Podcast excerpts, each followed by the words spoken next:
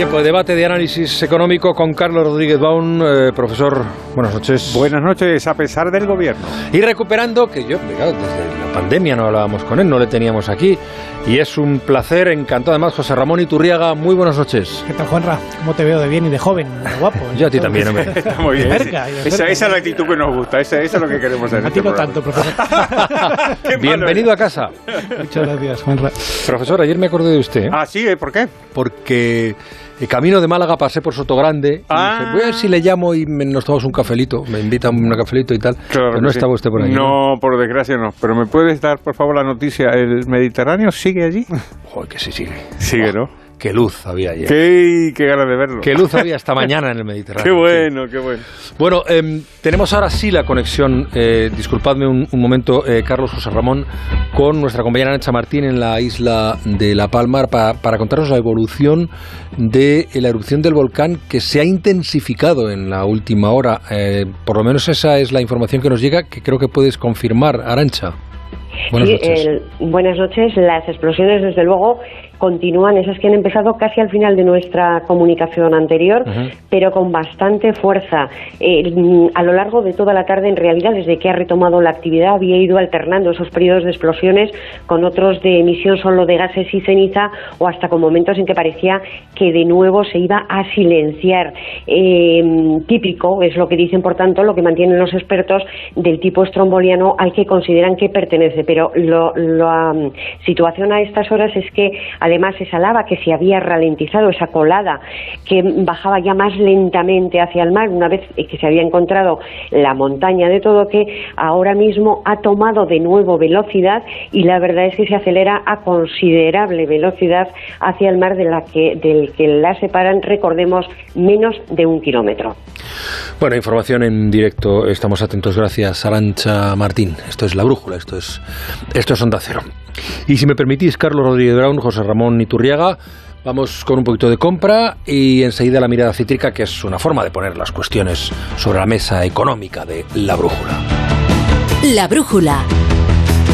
Regalar más de 12 millones de euros es para celebrarlo. Así es el aniversario Carrefour, más de 12 millones de euros en vale regalo. Porque por cada 12 euros de compra de productos de esta promoción, te regalamos un vale de 3 euros para próximas compras. Importe máximo del vale 45 euros. Aniversario Carrefour. Todos merecemos lo mejor.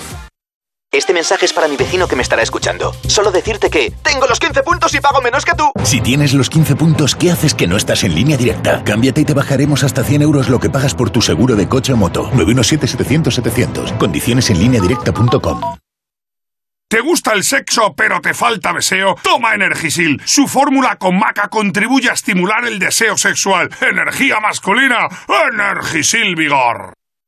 Más de la mitad de los estudiantes de bachillerato no saben a qué van a dedicarse en el futuro. Y cuando necesitan ayuda, no saben a quién preguntar. Por eso, en Onda Cero y de la mano de la Universidad Europea, os queremos hablar de Buscando Vocaciones. Una iniciativa donde los grandes profesionales nos cuentan por qué les apasiona su trabajo. Entra ahora en buscandovocaciones.com y descubre cuál puede ser el primer paso de tu carrera. Buscando Vocaciones, un proyecto de la Universidad Europea y A3 Media Radio. Adiós, muchas gracias. No me extraña que toda la gente a la que pregunté antes de instalarme la alarma me recomendara Securitas Direct. Se me ha olvidado desconectar la alarma y en segundos ya me estaban llamando. Da mucha tranquilidad saber que si pasa cualquier cosa siempre tienes a alguien para ayudarte. Confía en Securitas Direct, la compañía líder en alarmas que responde en segundos ante cualquier robo o emergencia. Securitas Direct, expertos en seguridad. Llámanos al 945 45 45 o calcula en securitasdirect.es. Bueno, pues vamos a la mirada cítrica. Ignacio Rodríguez Burgos. Muy buenas noches, Ignacio. Saludos, buenas noches. Uno de los pilares del estado del bienestar es el sistema de pensiones. Es el origen de buena parte de las políticas sociales cuando ya, antes de que existiera la seguridad social, existían los seguros para la vejez, cuyo precedente más antiguo proviene de los gremios de la Edad Media. Los socialdemócratas siempre han tenido a gala ser los impulsores de la seguridad social, pero en Europa fue el canciller Bismarck el primero en aprobar la seguridad social pública. Ese es el pasado de las pensiones porque el futuro en España dependerá de la reforma que prepara el gobierno, la segunda parte de esa reforma.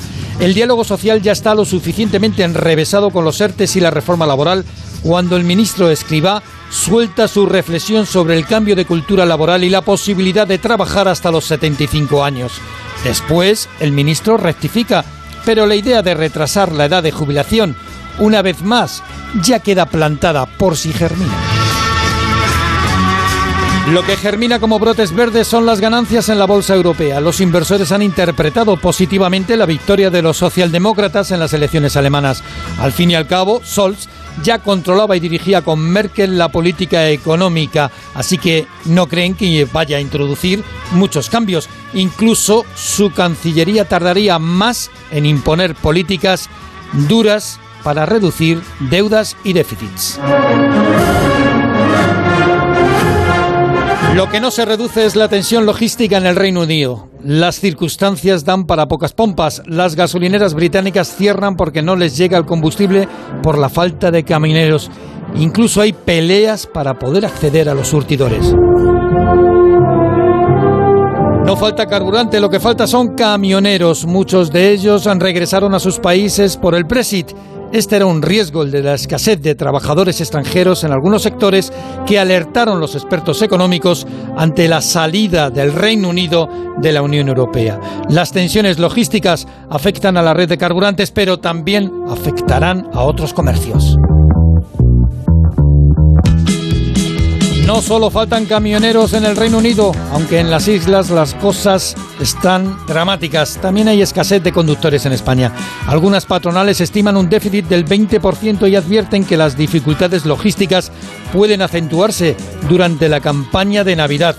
La vida del camionero no es fácil y el sueldo, dicen, no termina de compensar. Así que hoy día en España se registran 10.000 ofertas de empleo de profesionales del transporte sin cubrir.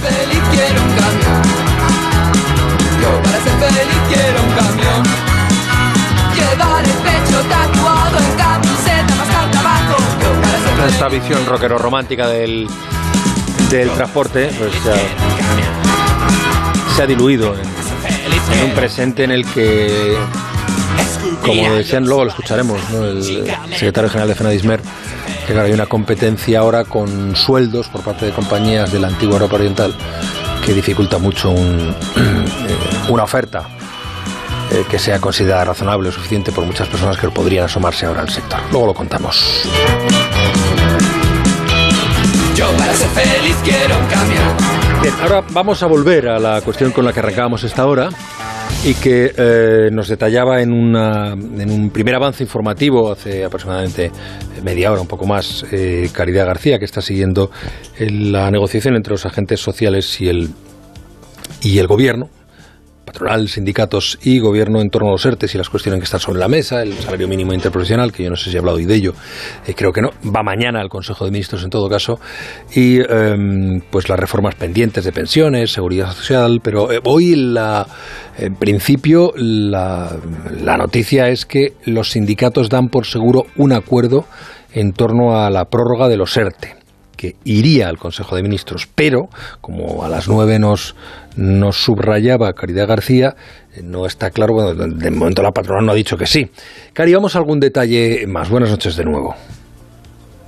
Buenas noches, pues eh, decíamos principio de acuerdo para prorrogar los ERTE. Entramos aquí ya más en detalle si os parece. Esta prórroga se hará en dos fases. Una primera fase incluye una prórroga de los ERTE actuales, un mes más, en las mismas condiciones, tal y como están ahora mismo. Esto se hace para evitar que la burocracia genere cierto caos, que era un miedo que tenían los agentes sociales. Es una forma de darle tiempo a los empresarios para que gestionen su petición de los nuevos ERTE. Los nuevos ERTE con nuevas condiciones, eh, pues componen la segunda fase. ERTES vinculados a planes de formación, que será voluntaria, no será obligatoria, pero que sí que va a condicionar el nivel de ayudas. Estos ERTE nuevos irían hasta el 28 de febrero y, como digo, la formación determinará las exoneraciones. Cualquier empresa que aplique planes formativos, sea grande o pequeña, tendrá hasta un 80% de descuento en sus cuotas a la seguridad social.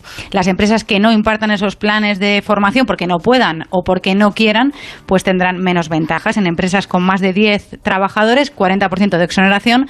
En empresas de menos de 10 trabajadores, exoneraciones del 50%. Estos porcentajes se han mejorado bastante respecto a la propuesta que la Seguridad Social hizo llegar a los agentes sociales en la madrugada del domingo. Sobre el cuadro de derechos sociales, nos resumía hace unos minutos los puntos clave la secretaria de Acción Sindical de Comisiones Obreras, que es Maricruz Vicente.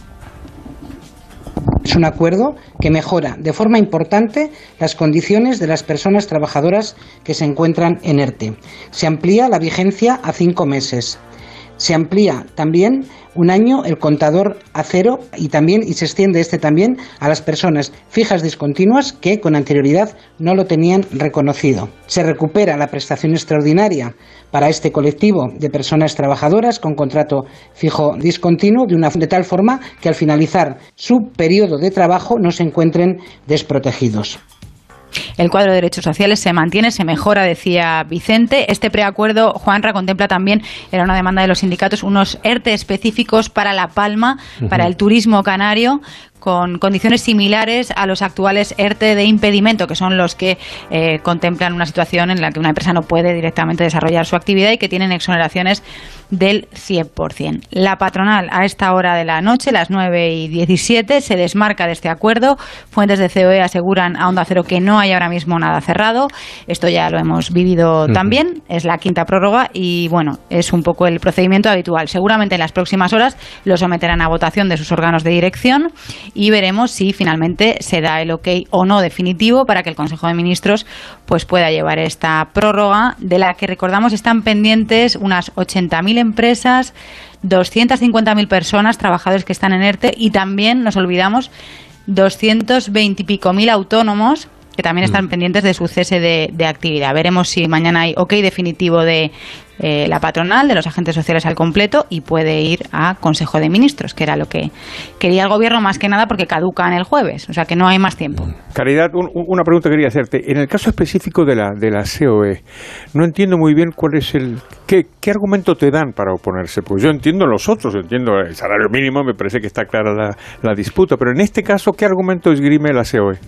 No hay mucha explicación, no nos dan muchas explicaciones hasta ahora. Simplemente nos hacen saber que no hay ningún acuerdo cerrado hasta ahora y que cuando lo haya ya seremos informados de ello. Pero no hay ningún reparo. Como digo, las exoneraciones, el cuadro de exoneraciones ha mejorado bastante.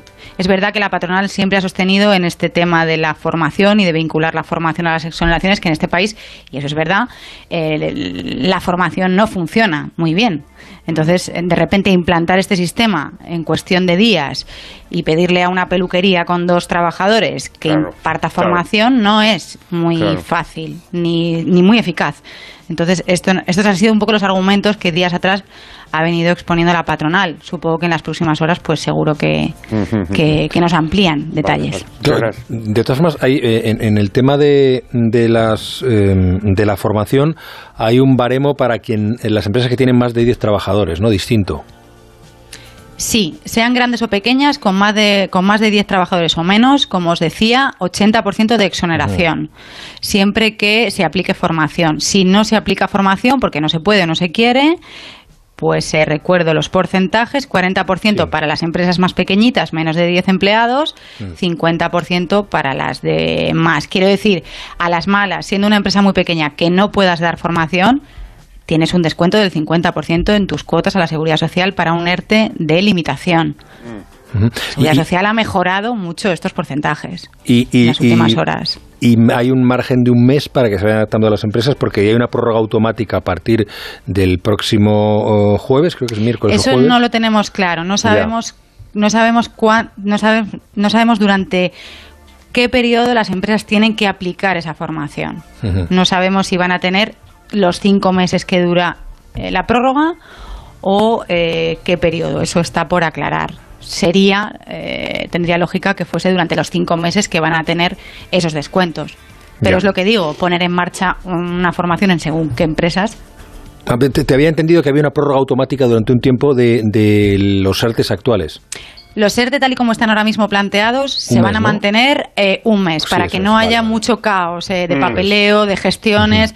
Igual que el silencio administrativo en un momento, en, en un principio se planteó negativo y se dieron cuenta de que eso iba a generar un caos burocrático y al final el silencio administrativo es positivo. Durante un mes las empresas van a mantener sus condiciones, pero para el 1 de noviembre todas han tenido ya que pasar por ventanilla, demostrar que su situación es regular, que también Sí. es un objetivo de esta prórroga, ver qué empresas están en ERTE porque efectivamente están en una situación compleja y qué empresas de repente eh, son zombies, Sí. porque también las Mm. hay. El gobierno tiene números y sabe que las hay. Entonces, este mes se habilita un poco este mes de gracia para que nadie se quede sin poder pedir su ayuda, pero el 1 de noviembre todo el mundo tendrá que estar regularizado y, y- y haber dicho si va a hacer formación, si no, si es ERTE de impedimento, ERTE de limitación, en fin, poner un poco de orden. Perfecto. Y, y subrayo lo del silencio administrativo que ha vuelto a lo que era una cosa normal, que el silencio administrativo significa que sí y no significa Claro, que eso no. no. pues, en fin, era... Gracias, Caridad García. Buenas noches. Buenas noches. Bueno, José Ramón, querías eh, comentar alguna Sí, no, el tema este de los ERTE yo creo que estamos en, los últimos coletazos ¿no? de los ERTE. Hay Mm. que decir que han funcionado muy bien. O sea, en el peor momento hubo 3 millones, más de 3 millones y mil personas que se acogieron a este esquema de protección temporal y ahora mismo pues quedan a tiempo completo menos de 200.000 personas. Entonces, bueno, yo creo que eh, todas estas son pues eh, trabas que se empiezan a poner ahora pues para no prolongar situaciones que, bueno, o bien porque sean empresas zombies o bien porque pues se, ah, se está tratando de estirar el chicle al máximo, pues eh, no se alargue innecesariamente, ¿no? Porque, bueno, pues el, eh, sigue habiendo de esas ciento y pico mil personas, sigue habiendo geográficamente y por sectores, pues eh, en Canarias y en Baleares concentran gran parte de, de, de estas, de estos expedientes eh, temporales de regulación de empleo Por el turismo, dice. por el ¿no? tema Claro, del turismo, claro. que todavía no han conseguido recuperar la actividad, pero Claro. de eso habrá una parte que ya sea irrecuperable. Entonces, bueno, pues no tiene mucho más sentido dar la patada a la lata para adelante. Entonces, bueno, pues la formación es una excusa como otra cualquiera para empezar a poner trabas para que se empiece a... O sea, que cribar a través de ese mecanismo. Supongo, que la idea era conseguir una, una facilitar la recontratación de estos trabajadores, ¿no? Me imagino. En el Reino Unido llevan días con problemas de abastecimiento de combustible en las gasolineras. Eh, mm, creo que eh, José Ramón lo ha estado viviendo estos días, ¿no? Lo ha podido ver. estaba- y había colas, una cosa... Había colas importantes. Póngase- Está este fin de semana. Póngase a la cola, ponía, póngase a la cola. Si usted votó a favor del Brexit, póngase al final de la cola. Sí, sí, sí, sí, lo, lo hemos colgado en nuestra red, un cartel en alguna gasolinera. Si usted vota a favor del Brexit, póngase al final de la cola. Hala. Eh, bueno, mm, ya no solamente es que haya colas, es que hay, hemos visto esta tarde imágenes de violencia en la gasolinera. La gente se está pegando ya por el combustible que no, eh, que no hay. Eh, ¿Cuál es el problema? Fundamentalmente la escasez de transportistas, de camioneros. Faltan tantos que en las nuevas ofertas de trabajo en las de hoy mismo les dan el doble del sueldo habitual ahí en el Reino Unido. Corresponsal, Teria Maza. El 90% de las gasolineras independientes se ha quedado ya con surtidores vacíos y el resto tiene reservas para aguantar como mucho un par de días más. Los atascos se multiplican ante las colas de hasta dos horas que hay que hacer para llenar los depósitos. Muchas estaciones han impuesto ya un límite de solo 35 euros. Se calcula que hay un déficit de 100.000 transportistas. Según los medios, Downing Street podría activar en cualquier momento la operación Scaling para que varios cientos de soldados se pongan ahora al frente de camiones cisterna aunque el ministro de Medio Ambiente, George Justice, asegura que de momento no van a desplegar al ejército. No tenemos planes de momento llamar al ejército, aunque siempre hay planes de contingencia en caso de que la situación lo requiera, pero no creemos que eso sea ahora necesario. No hay una única causa detrás de la crisis del transporte que azota ahora al Reino Unido, pero sin duda alguna el Brexit ha supuesto un punto de inflexión con la pérdida de 20.000 conductores comunitarios. La pandemia dio además la puntilla, obligando a cancelar alrededor de 40.000 exámenes previstos para conceder nuevas licencias. Downing Street se ha visto obligada ahora a ofrecer 5.000 visados de trabajo temporales hasta Navidades, pero la industria del sector asegura que no es suficiente. El problema no es exclusivo del Reino Unido. ¿eh? En el conjunto de Europa no hay camioneros, al menos no todos los que hacen falta en una economía donde las mercancías se mueven de una parte a otra del mundo, sobre todo por carretera, y hay un momento de expansión. Eh, eh, y de demanda importante después de la, de la COVID o después de lo más duro de la pandemia. Hoy hemos querido hablar con la principal asociación de transportistas de España, Fenadismer, que nos confirma que la situación podría empeorar de cara a la temporada de grandes compras como el Black Friday o las Navidades. En fin, Pedro Pablo González, buenas noches, cuéntanos. Buenas noches. En Reino Unido es la punta del iceberg. La ausencia de camioneros provoca allí que falten productos y se cierren gasolineras porque no hay quien lleve estos productos y distribuya combustibles en las Islas Británicas. Pero el problema no es solo de Londres. En España se necesitaría entre 10.000 y 15.000 conductores para evitar ajustes, retrasos de cara a las próximas fechas de Navidad. Aumenta la demanda, hay más crecimiento, pero no hay oferta. Lo ha indicado Onda Cero el secretario general de FENADISMER, Juan José Gil. El de la escasez de conductores es un problema cíclico que coincide con las épocas de crecimiento de la actividad económica y, por tanto, en el momento actual en el que estamos de, de recuperación económica tras la pandemia, se empiezan a notar los efectos de falta de conductores para cubrir los puestos que demandan las empresas de transporte. La profesión es atractiva, pues aunque hay una alta tasa de desempleo en España, ser conductor profesional no se ve como solución. ¿Está bien pagado? No es atractiva por diferentes motivos, no solamente el de las condiciones salariales, que lógicamente cuanto a mayor retribución hace más atractiva una profesión. En nuestro caso, en España, hablamos que la media de un conductor profesional viene a ser de unos 2.000, 2.500 euros. Por tanto, bueno, son condiciones que, por supuesto, son mejorables y para las empresas sería importante mejorar esas condiciones. Y otro problema es el intrusismo. En el mercado único europeo ha habido un problema que ahora se trata de paliar y es de la competencia desleal que sufrimos de empresas del este de Europa que vienen a trabajar en España u otros países occidentales con las condiciones laborales de, de, de, esos países y lógicamente lo que hacen es presionar los precios a la baja. Títulos que estos ciudadanos obtienen en sus países de origen, donde es mucho más fácil conseguirlo y más barato que en España, con el examen de competencia profesional. Hemos hablado en este programa en más de una ocasión el cuello de botella que está suponiendo ahora para uh -huh. el, eh, la salida de la crisis el transporte, los problemas en el transporte. Lo que yo desconocía es que en España, bueno, en el Reino Unido ahí, ahí están, entre, otras cosas, parcialmente por culpa del, del, Brexit, y eso no es el único problema que van a, mantener, que van a tener, pero no sabía que en España hubiera también ese, ese problema de, de falta de profesionales. A mí me parece que eh, no solamente es un problema puntual coyuntural, sino que puede convertirse en un grave problema en el futuro, como no cambiemos y vamos a seguir necesitando, creo yo, el transporte por carretera, ¿no? Pero lo lógico es si el, el mercado tensionado, digamos, lo que tiene como resultado es un incremento de los salarios, como estabas contando tú, Juanra, pues lo lógico es que aumente la oferta de esos trabajadores, digo, españoles mm. o extranjeros. Esto de que los, los, del este de Europa, pues si están trabajando en el este de Europa o en el medio de Europa, que se vayan a Inglaterra, pues tendrían una posibilidad de ganar un sueldo bueno, ¿no? ¿O no?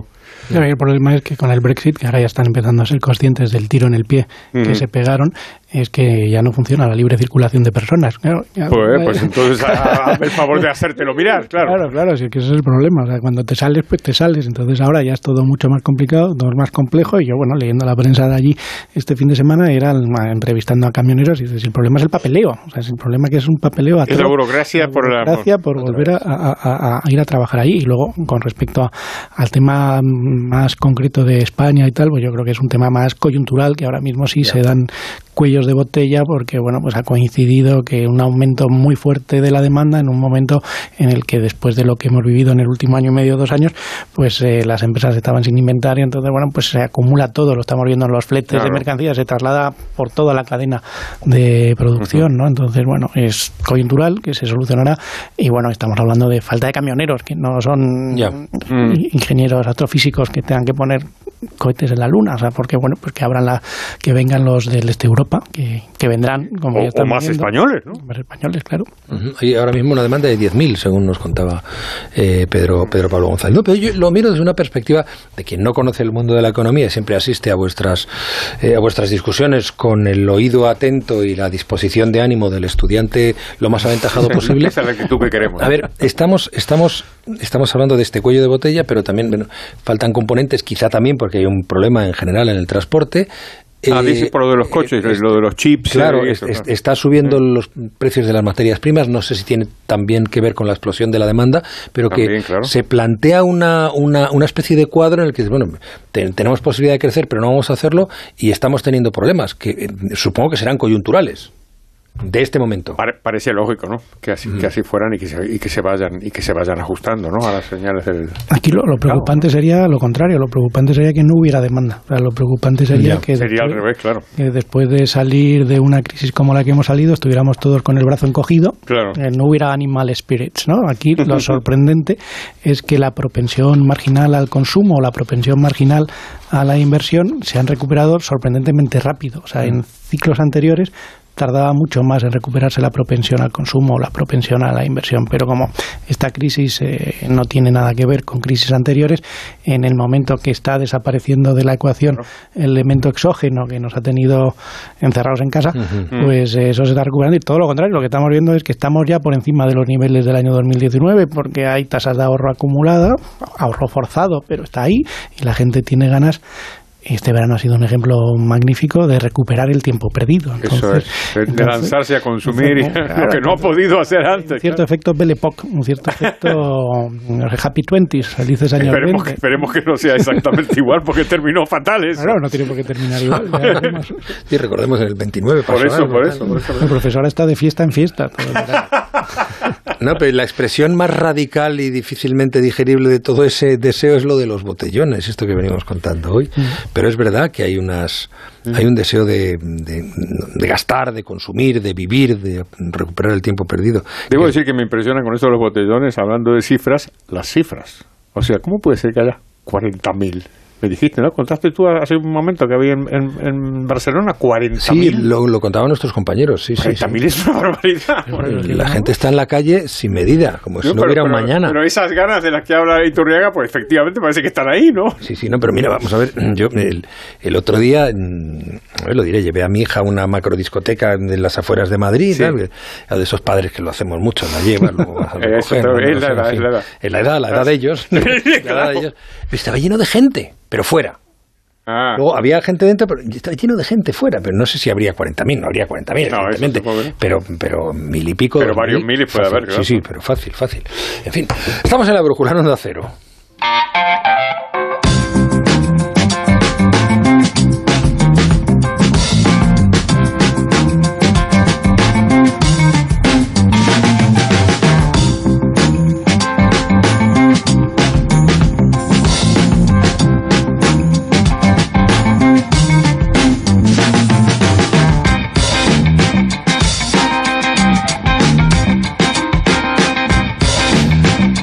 9 y 33, 8 33 en Canarias.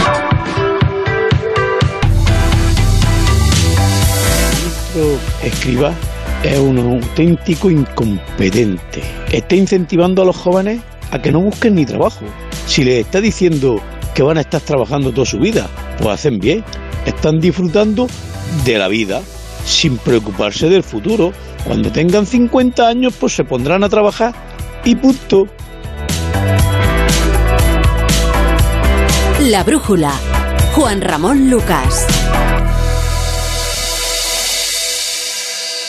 Llegar donde no llega nadie es fácil.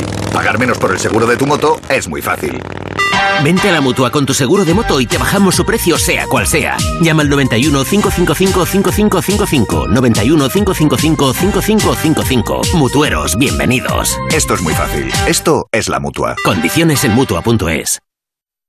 Digestiones pesadas. Toma Sistema Alfa. Sistema Alfa contiene aloe vera y vitamina C que regula el tránsito intestinal. Te sentirás mejor. Sistema Alfa. Consulta a tu farmacéutico o dietista. Hola María, ponme un café. ¿Qué tal vas? Pues tirando. No sé si nos van a volver a cerrar el bar. Todavía tengo a Marta Nerte. Y no sé si puedo reclamar una ayuda que pedí. Lo que pasa es que no estás bien asesorada. Yo soy de Legalitas y sus abogados nos han ayudado a resolver los problemas en la peluquería. Adelántate a los problemas. Hazte ya de Legalitas. Y ahora por ser oyente de Onda Cero, y solo si contratas en el 900 661 ahórrate un mes el primer año.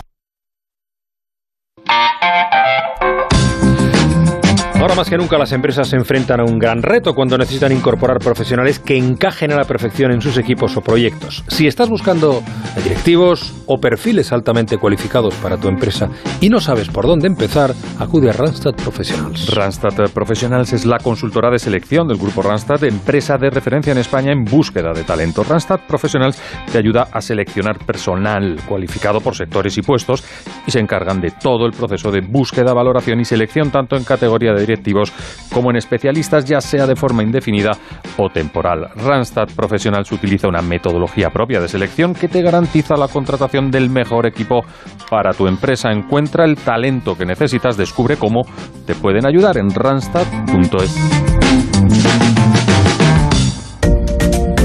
Sigue el rumbo de la brújula de Onda Cero con Juan Ramón Lucas. Buenas noches, Juan Ramón y contertulios. El juez Arena dice que tiene activada la orden de detención contra Puigdemont. Sin embargo, la abogacía del Estado sostiene lo contrario. ¿Contra quién trabaja la abogacía del Estado? ¿Contra Yarena? Es que yo no lo puedo entender. No lo puedo entender. ¿Alguna explicación tendrá? 608-962-492, 608-962-492 para esta brújula de lunes en las que volvemos a mirar el precio de la luz que sube. Mañana el megavatio hora se situará en los 182,71 euros el eh, segundo precio más caro de la historia tras el máximo alcanzado a mediados de mes. Jessica de Jesús, buenas noches. Buenas noches. La escalada de la luz arranca con fuerza la semana. A esta hora la tenemos a 195 euros y mañana el pico más alto superará esta cuota. La tarifa media de mañana sube un 4,6% hasta alcanzar los 182,71 euros el megavatio hora. Se corona así como el segundo más caro de la historia. Sube la luz y sube el gas, lo que augura futuros encarecimientos eléctricos.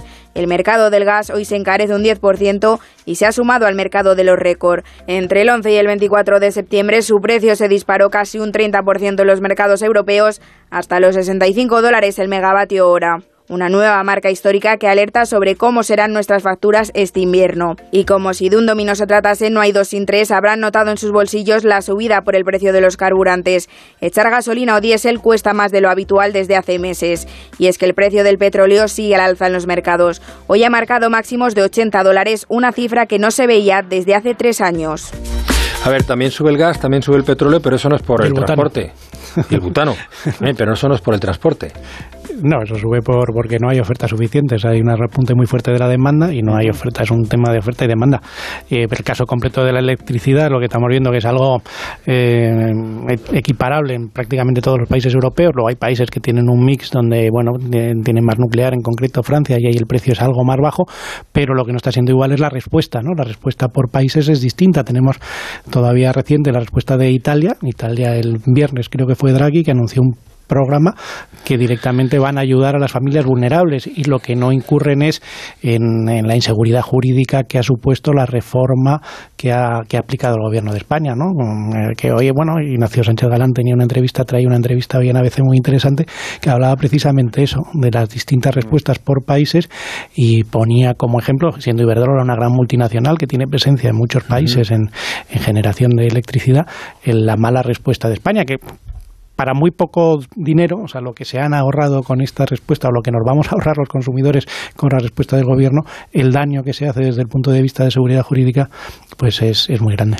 Posiblemente el caso de nuestro, nuestro gobierno sea distinto de la situación italiana. Me parece a mí que, que Draghi digamos, tiene un, un capital político, digamos, que le puede permitir aguantar un tiempo mejor que Sánchez. Entonces, a mí la sensación que me da es que Sánchez está en una situación precaria políticamente y entonces tiene muchos frentes abiertos. Y entonces la estrategia en el caso de la electricidad, como una vez te he contado, Juan Ramón, mm. es intentar que la gente se crea que si sube la luz es por culpa de las empresas y que si no sube es gracias al gobierno.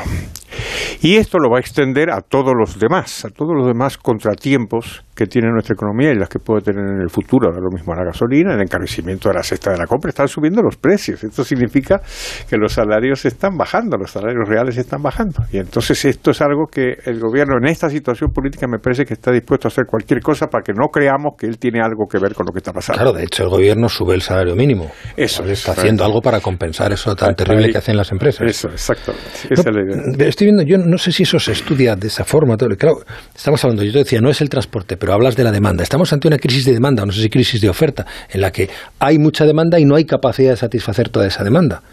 ¿Eso es un fenómeno económico que se ha producido otras veces, que se estudia, que es normal, que es previsible y gestionable desde el punto de vista de la teoría económica? Hombre, previsible ya es, complicado. En, algún sentido sí, puesto que lo decía el señor de Fenadismer, la escasez mm. de camioneros es una cosa cíclica. Así que él ya está, en el sector están acostumbrados a eso. Así que hay desajustes, la, economía no es, un, no es una máquina, no es un reloj. Es decir, las, las piezas se pueden desajustar, ¿no?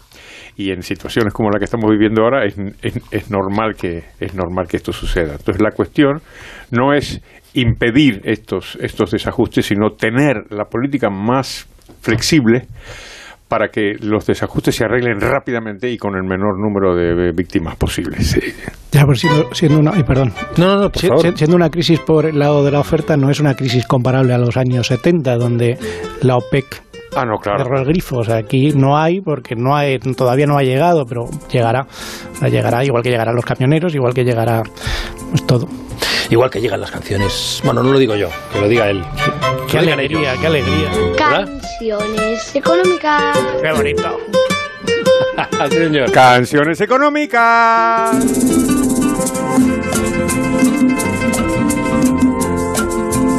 Pues hoy, querido Juan Ramón, querido Iturriaga, queridos oyentes, nos vamos a ir a Brasil. Hace tiempo que no íbamos a, Brasil. Y nos vamos a ir con una auténtica joya. Esta canción que vamos a escuchar fue eh, eh, designada por la revista Rolling Stone como la canción brasileña más importante de todos los tiempos. Pínchame sobre Amou aquella vez como si fuese última. Besó a su mujer como si fuese última. Y a cada hijo suyo cual si fuese el único y atravesó la calle con su paso tímido. Pues sí, señores, el maravilloso Chico Buarque de Holanda con esta canción que se llama Construcción, Construcción del año 1971 y recuerdo cómo me impactó. Yo estaba entonces en Buenos Aires y siempre, te, siempre he tenido una enorme admiración por la música de Brasil y de pronto apareció esta canción. Es, extraordinaria eh, y, y, es una canción económica de principio a fin porque de lo que trata es de una, una gran tragedia que afecta a los trabajadores, que son los accidentes laborales. De esto trata esta canción. Es de un trabajador que tiene su vida normal con su mujer, con su familia, con su comida, no sé qué, y tiene un accidente laboral, se cae de un edificio y se muere. Y esta y este es el este es el asunto y me, y me da motivo para la reflexión. Es verdad que los accidentes laborales están obviamente relacionados con el trabajo. En algunas actividades son mucho más porcentaje mucho más elevado que en otras. Es evidente que los trabajadores de la construcción pues tienen, tienen mucho más accidentes que los catedráticos de la universidad, por ejemplo, por nombrar una profesión que conozco. Pero eh, también es verdad que la, la evolución de los accidentes de trabajo, gracias a Dios y gracias al progreso y a las leyes, a las empresas y a los trabajadores, han han, han caído en términos proporcionales muy, muy, de manera muy, muy apreciable. Y entonces me acordé de una foto, una de las fotos más famosas de la historia, es de unos trabajadores de la construcción que están almorzando. Ah, sí. perfectamente. La recordamos todos, Sentados en una, en una viga. Entonces me puse a mirar la historia de esa, de esa, de esa, esa imagen. Y le- entendí, comprendí que de, de to- todas mis ideas estaban equivocadas. Primero, no es el Empire State, que era lo que yo creía que era. Es el edificio de la RCA en el Rockefeller Center de, de Nueva York. Y después otra cosa que a mí me, me- me había impresionado siempre es cómo pueden estar tan tan altos. Tan tranquilos. Sí, tan tranquilos. Exactamente. ¿Cómo, ¿Cómo es posible? Están en el piso 69. Y hay 11 trabajadores que están almorzando. Por una viga, vamos. Por cierto, el, el- el- el segundo trabajador, empezando por la izquierda, era un español. Era un señor que se llamaba Nacho Ibargüen, de Balmaceda, en, en Vizcaya, y que residía en Nueva York allí desde el año 1924. Entonces, claro, están en el piso 69, eso tiene 260 metros de altura. Yo digo, pero ¿cómo es posible que estén almorzando a 260 metros de altura? Y la explicación es que no estaban a, a- a 260 metros de altura. Obviamente estaban haciendo el piso 69 por encima del 68 que ya estaba. Entonces, naturalmente serán trabajadores, pues no son bobos, claro, no, no están ahí tranquilamente a, la- a las, a las puertas de una muerte segura. Igual te puedes caer, si te caes de ahí, hay 4 o 5 metros, te haces mucha pupa, ¿no? Pero no te mueres, claro. Y, y me pareció una historia muy, muy notable porque siempre yo tenía esas dos ideas equivocadas. Primero, que era el Empire State Building, y segundo, que estaban efectivamente a esa altura sin nada debajo. Yo siempre lo creí, además esa Yo foto es, es lo que ahora llamaríamos viral hace mucho tiempo, porque está en pósters, en un montón de sitios. y, Es una, es una foto extraordinaria. y te produce desasosiego. Claro, además están contentos, están Sí, sí. charlando, no- no hay ninguna preocupación, están ahí con las piernas en, en el aire, ¿no? Colgando. Eh, ha hecho dos revelaciones muy interesantes. Una, la realidad de cómo y dónde están, y la del trabajador vasco. Muy interesante. ¿A que profesor. sí? Lo que aprende uno. ¿Verdad? ¿Te ha gustado? Mucho. Pues Todo. entonces podemos decir aquello de... Y hemos terminado por hoy.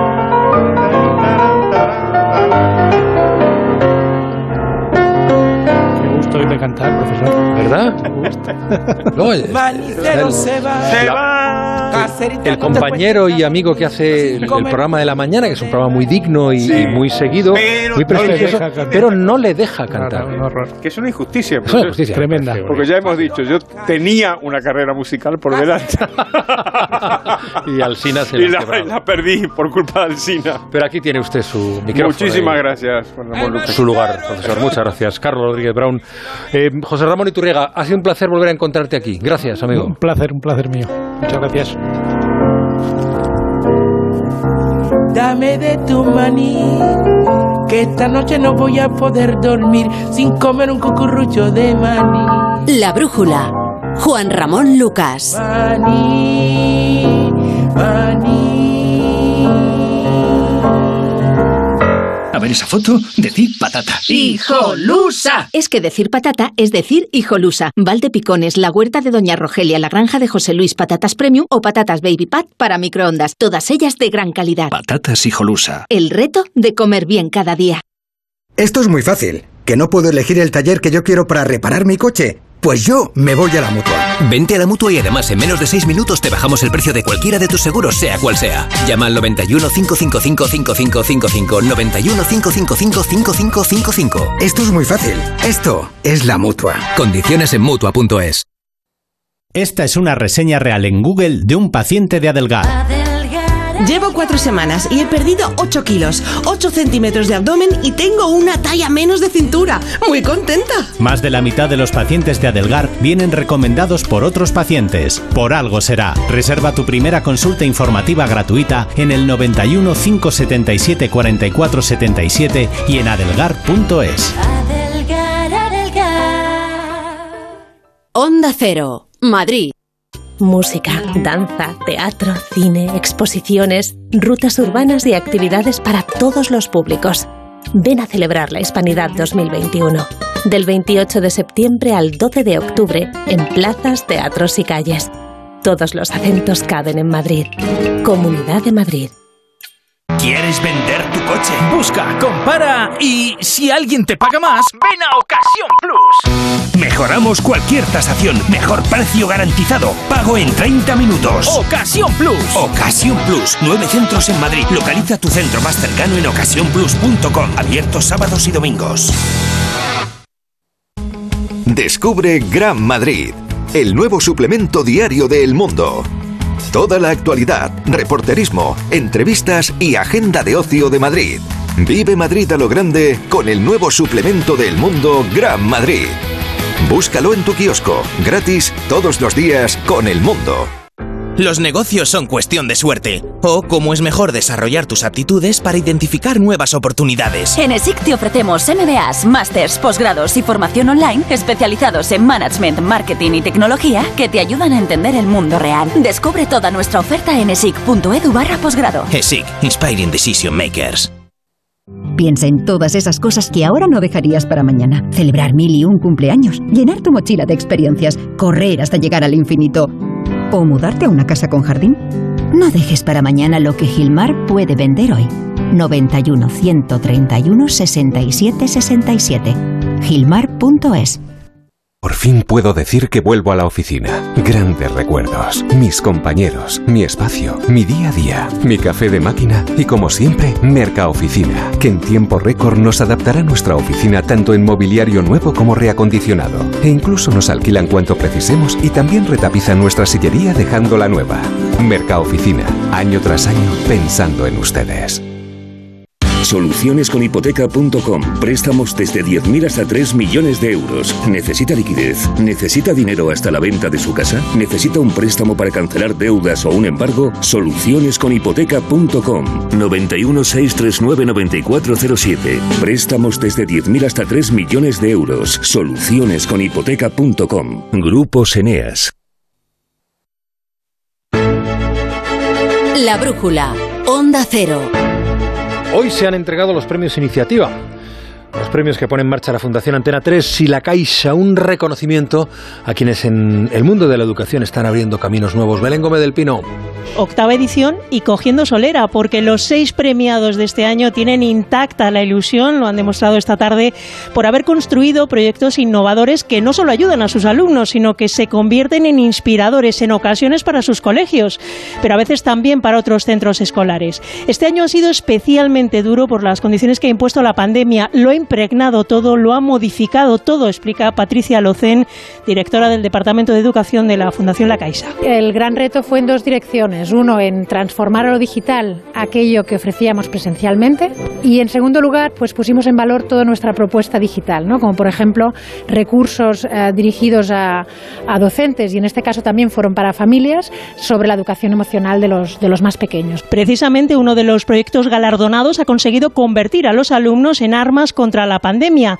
Es el Colegio Malala de Mairena de Aljarafe en Sevilla. Laura Baz es su profesora. Era realmente un malo que, que, se iba a adentrar en nuestro, en nuestro poblado. Entonces, el respeto a las normas era con entusiasmo, el limpiarse las manos mmm, era mágico, o sea, todo era con, con muchísima ilusión. Entonces, eso ha hecho que nosotros mismos nos contagiáramos de esa magia y dentro de las dificultades del año, pues lo hayamos vivido también volcado en un aprendizaje mucho más significativo. ¿no? La Fundación A3 Media, junto a la Fundación La Caixa, impulsan estos premios a los que se suma la colaboración de entidades como Fundación Orange, Aula Planeta o la Universidad Internacional de Valencia. Este año se ha batido el récord de candidaturas, lo que muestra, cuenta Patricia Pérez, directora de la Fundación A3 Media, la buena salud de estas grandes iniciativas. Estamos súper ilusionados porque nos ha sorprendido gratamente. Tenemos, eh, como digo, mucha ilusión porque hemos recibido más de 500 eh, candidaturas, una participación mayor que la de años anteriores y luego también eh, la calidad y la innovación de las propuestas ha sido brutal. Dejadme que os cuente otro de los proyectos ganadores de la noche de la escuela Segunda Oportunidad de Orzádar en San Sebastián. Hacen copias reducidas de obras de Chillida para que alumnos ciegos las puedan ver con las manos.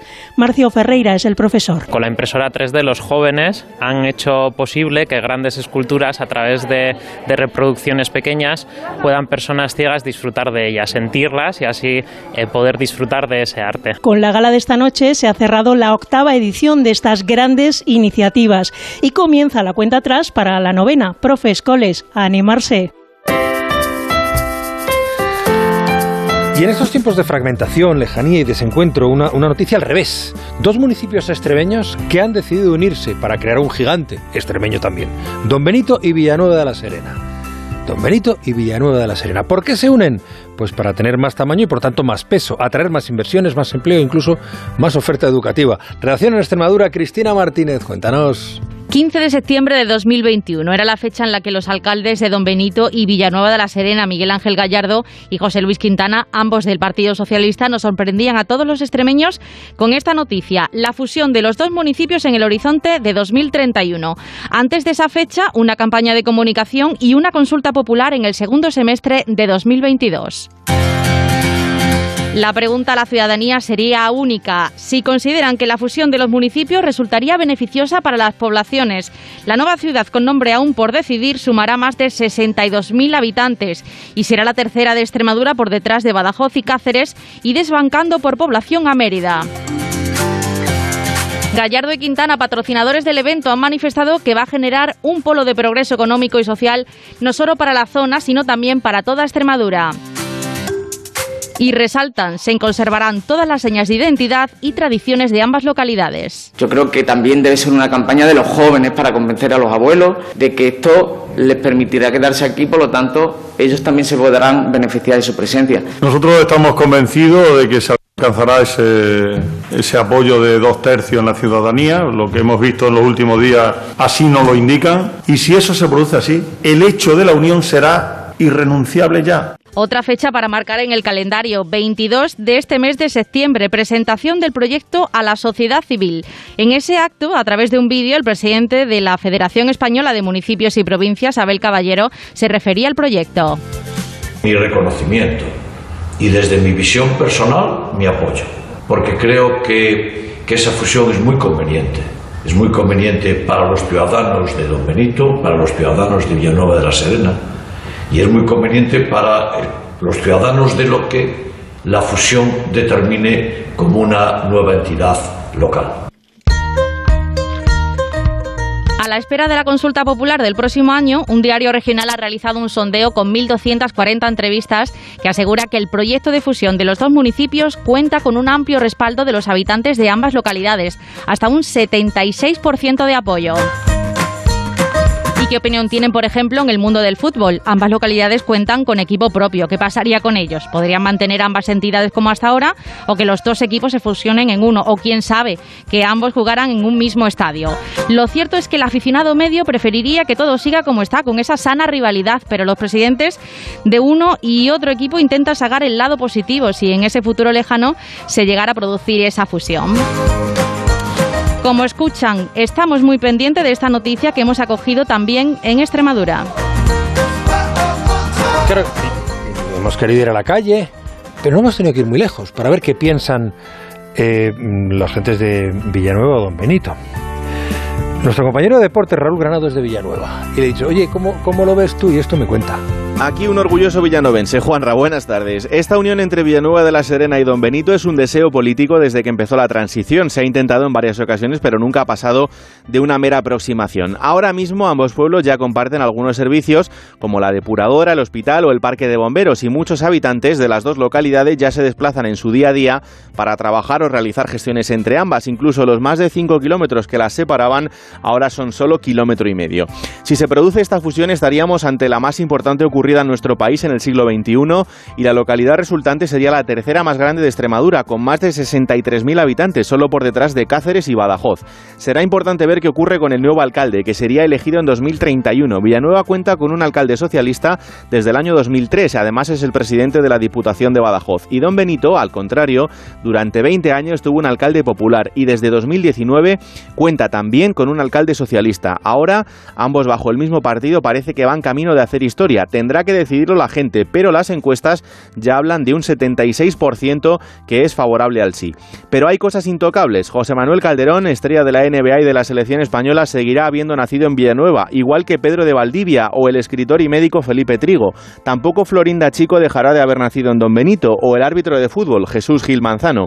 Y hay una cosa, Juanra, en la que nadie puede admitir el cambio. Villanueva de la Serena hmm. será para la historia mundial el pueblo de España en el que se inventó la tortilla de patata. Esto lo discute mucha gente, pero a quien lo haga les invito a que vayan a mi pueblo y luego que me lo discutan. Bueno, eh, gracias eh, Raúl. Eh, acaba de sembrar un elemento de discordia, que la, la tortilla de patata... Ahora, la pregunta es si se inventó allí con cebolla o sin cebolla. Seguiremos esta peripecia de estos dos pueblos extremeños, Don Benito y Villanueva de la Serena. O también cómo se llamará el pueblo. Villanueva de Don Benito de la Serena. Que nos gusta esta historia. A punto de llegar a las 10.